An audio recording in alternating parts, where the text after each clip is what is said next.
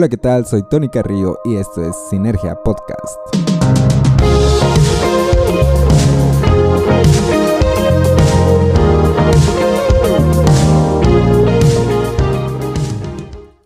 Hola, ¿qué tal? Bienvenidos a otro episodio de Sinergia. Muy contento de estar grabando este episodio y esperando que este contenido esté agregando valor a su vida. Hoy vamos a estar hablando del tema de la productividad y de las personas multitasking. Em, y también vamos a estar eh, abordándolo desde una perspectiva bíblica. Yo estaba aprendiendo un poquito sobre el tema y me gustaría compartir alguna de las ideas y alguna de las impresiones al respecto. Y cuando nosotros hablamos de las personas multitarea o multitasking, nos referimos a aquellas personas que realizan diversas tareas, pero no solamente las hacen por hacerlas, sino que las hacen de una manera eficiente, o sea, las hacen bien. Y no sé a cuántos les ha pasado, pero que hemos medido nuestra eh, productividad con base en la lista de cosas que tenemos por hacer. Mientras más cosas hacemos, más productivos somos. Mientras más citas tenemos en nuestra agenda, más productivos somos. Mientras más ocupados estamos, más productivos somos. Y esto es muy común que lo hagamos, ¿verdad? De que estoy ocupado, estoy ocupado, estoy ocupado. Entonces, una persona ocupada es una persona productiva. Esa es una de las eh, ideas eh, que hemos escuchado varias veces. Personalmente, esta idea eh, me ha llevado a, cometer muchos errores. Y una de las, uno de los errores ha sido em, que de tanto que tengo que hacer y de tantas cosas que he decidido hacer, eh, empiezo a hacerlas mal, ¿sí? empiezo a hacerlas de una manera mediocre. Y eso muchas veces me pasa por no tener un concepto claro de la productividad. Y pues estaba, estaba cayendo yo reflexionando sobre en, este tema eh, y pues quería compartirle algunas de las cosas que he aprendido. Y pues cuando hablamos de productividad es importante que nosotros eh, recordemos algunas cosas. Número uno, mi propósito. Creo que esto lo hemos escuchado varias veces, pero no está de más recordarlo otra vez, que para realizar bien una tarea debemos de tener nuestro propósito claro. Nosotros hemos sido creados para la gloria de Dios. Y cuando nosotros tenemos ese propósito claro, nuestra lista de prioridades se ordena. Nuestra lista de cosas por hacer se ordena. Nuestra lista de responsabilidades se ordena. Entonces, algo que tenemos que hacer y creo que lo primordial es recordar nuestro propósito. Otra cosa que nosotros debemos de hacer es tener claro el concepto de la productividad. Eh, recientemente, eh, aprendiendo sobre el tema, leí el libro Haz más y mejor de Tim Chales y la definición de productividad que expone el autor me dejó un buen rato pensando. Él define la productividad o la definición de productividad que él da es esta. Productividad consiste en administrar de manera eficiente mis dones, talentos, tiempo, energía y entusiasmo para el bien de los demás y para la gloria de Dios.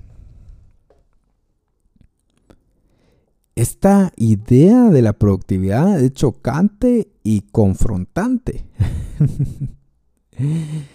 y muy contraria a la mayoría de las ideas contemporáneas de productividad. Me dejó pensando un buen rato, me dejó reflexionando un buen rato. Porque la mayoría de gurús de la productividad seguramente nos van a animar a que seamos tan egoístas como sea posible para eliminar de nuestra vida todo aquello que no nos interesa o estimule. Mientras que la productividad bíblica conecta nuestro propósito de darle la gloria a Dios con nuestras tareas.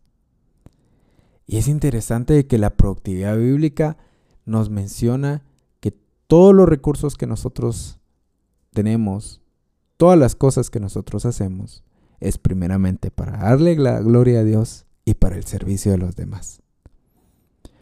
Cuando nosotros evaluamos esta definición de productividad en nuestra lista de tareas, o podemos em, comparar nuestra lista de tareas con la definición de productividad y pues nos hace reflexionar mucho sobre cuáles son las cosas que estamos haciendo que conecta eh, mi idea de productividad con mi propósito.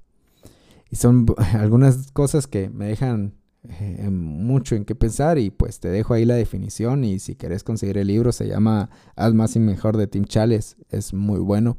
Es bastante práctico, tiene varios capítulos prácticos, pero la esencia de la productividad que, deja es muy buena. Otra de las cosas que nosotros podemos eh, identificar son aquellos ladrones de la productividad. Y uno de los mayores ladrones de la productividad es la pereza. Y la pereza básicamente eh, me lleva a no empezar proyectos y no terminar proyectos. Personalmente es una de las cosas con las que más lucho. A pesar de que tengo una lista de cosas por hacer, a pesar de que, eh, de que me mantengo activo, entre comillas, activo eh, todo el día, yo lucho con la pereza. Em, y, y, e, estos efectos de la pereza también son bastante interesantes. Me lleva a no empezar proyectos y a no terminar proyectos. Yo muchas veces me rehúso a terminar tareas y pongo excusas como, ah, estoy cansado, no es urgente, aún tengo tiempo. Y al final, por, por creerme mis excusas, caigo en la mediocridad también. Y, reflexionando un poquito sobre la idea de productividad o sobre la definición de productividad bíblica y la pereza o los efectos de la pereza que no me deja empezar proyectos o terminar proyectos, ¿cuántos proyectos no hemos empezado que le van a dar gloria a Dios y que van a bendecir a otras personas? ¿O cuántos proyectos no hemos terminado que le van a dar la gloria a Dios y que van a beneficiar a otras personas? Y es algo que también me dejó bastante en que pensar. Yo aquí te estoy dando algunas ideas para no hacer tan largo este podcast que, mm, voy a grabar otro episodio, eh, eh, pues hablando un poquito de, la práctica de esto y eh, para no hacerlo tan extenso, pero son algunas de las cosas, algunas de las ideas que me han dejado bastante en que pensar y te las comparto. Entonces, otra de las cosas que deberíamos de considerar cuáles son aquellos factores o aquellos ladrones de la productividad. Yo te coloqué la pereza como ejemplo. Em, algo que va a ayudar eh, a aumentar nuestra productividad o, a tener, o a ser productivos es identificar nuestra lista de áreas de responsabilidad. ¿Qué cosas que nosotros tenemos que hacer? Por ejemplo, yo te puedo decir mi lista de áreas de responsabilidad. Es el trabajo, mi familia, em, la iglesia, y mis amigos, por ejemplo, ¿sí? Entonces, dentro de mi trabajo entran las diferentes tareas que yo tengo en mi trabajo, ¿sí? Dentro de mi familia, yo tengo o, entran las responsabilidades o las tareas que tengo que hacer en mi familia, ¿sí? Te pongo el ejemplo para ser un poquito más claro. Por ejemplo, dentro de mi trabajo, ¿cuáles son eh, la lista de tareas que tengo en esa área de responsabilidad? Es, por ejemplo, dar clases, ¿verdad? Em, ver algunas cuestiones de marketing, eh, trabajar y, ver, por ejemplo, algunas cuestiones de, de, una ONG. Y son algunas de las cositas que yo tengo dentro de mi lista de qué hacer es de trabajo, ¿verdad? Entonces, eso es bien importante que nosotros eh, distribuyamos bien todo lo que hacemos, o no distribuyamos, perdón, agrupemos las cosas que hacemos en listas de responsabilidad, en áreas de responsabilidad, si lo queremos ver. Esto nos va a ayudar a tener un, una, una vista general de, de, las cosas que hacemos, ¿verdad? Y poder ir agrupando, ¿verdad? Todas las cosas para no estar solo haciendo las cosas por hacerlas y existiendo, ¿verdad? Sino que ya tenemos como agrupadas y así nosotros podemos gestionarlas de una mejor manera. ¿Así? Y pues hay algunas cosas también que, deberíamos de considerar y muchas veces eh, llenamos nuestra agenda y, eh, y, llenamos nuestras listas de responsabilidad con varias cosas y a veces ni sabemos las motivaciones o las razones por las cuales están tan llenas, ¿verdad? y esto nos lleva a decirnos una pregunta, o a hacernos una pregunta, perdón. ¿Por qué nos cuesta decir no? Y esta es una pregunta crucial en nuestra productividad. ¿Por qué aceptamos tantas tareas y proyectos? Em, y hay un, hay un, eh, hay una, hay un factor que el autor de este libro que te, que te estaba hablando, pues propone y me dejó bastante mm, eh, pensativo también. ¿sí? Es sobre impresionar al hombre o tenerle miedo al hombre. ¿Cómo así? Que muchas cosas de las que yo hago es por impresionar a otra persona o por tener miedo a la persona. Diferente, o sea, miedo me refiero a las consecuencias de, ah, es que va a decir que soy mala onda, es que después tal vez ya no me va a hablar o cosas así. Pero hay muchas cosas que nosotros hacemos por impresionar a la persona. No, es que quiero, quiero demostrarle que soy bueno en esto, que lo puedo hacer bien, que yo soy mejor que las otras personas. O, o por miedo. Y es otro factor que nosotros debemos evaluar. ¿Cuáles son nuestras motivaciones? ¿Cuáles son las razones por las cuales nosotros aceptamos hacer las cosas? ¿Cuáles son las razones y las motivaciones por las cuales nosotros colocamos una gran lista de tareas en nuestra agenda? Son cosas que nosotros deberíamos de eh, evaluar.